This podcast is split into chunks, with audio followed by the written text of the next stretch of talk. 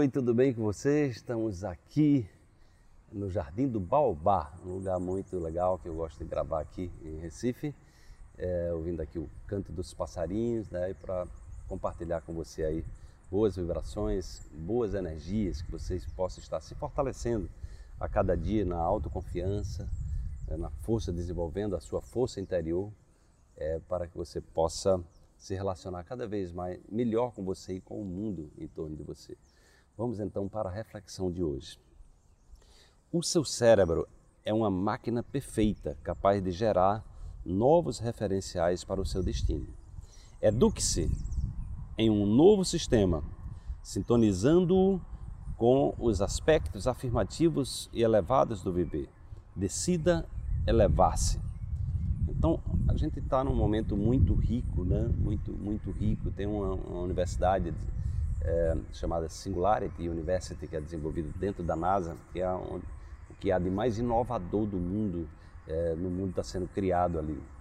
Pessoas do mundo inteiro se juntam é, para pensar em, em situações, é, em superar situações de desafios que a humanidade vive e, e buscar aprendizado, aprendizados cada vez maiores. E os resultados da, da Singularity University é que a gente nunca esteve tão bem na história. Né? As coisas estão acontecendo a uma velocidade extraordinária e muitas coisas estão sendo resolvidas. E aí você certamente deve me perguntar, mas será que é isso mesmo? Eu só vejo notícia ruim, mas é exatamente isso. Depende do que você está lendo, depende do que você está vendo.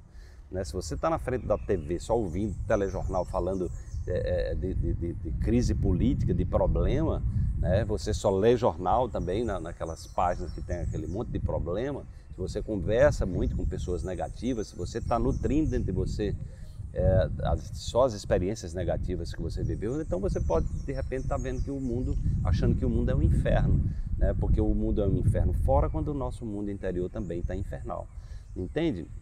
Então o que está acontecendo na verdade é que é, as pessoas veem pouco notícias boas, as, as, pessoas procuram pouco exatamente o de bom está acontecendo na humanidade. Então eu diria para você que foque nessa, nessa entrada de um novo ano, foque mais em coisas positivas, né?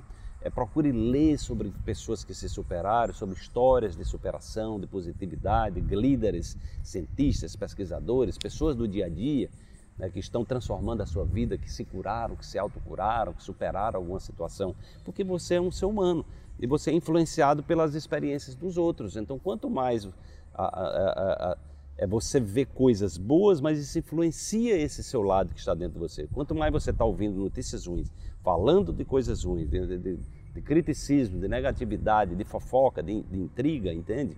Você termina absorvendo esse campo de negatividade e de maneira subconsciente projetando isso no seu mundo, né? E muitas vezes comprometendo a qualidade da sua vida e a sua saúde. Então busque é, exatamente essa essa conexão com essa máquina, essa máquina extraordinária que é o cérebro. Entenda, né? Ele vai dar o comando que quem está por trás é você.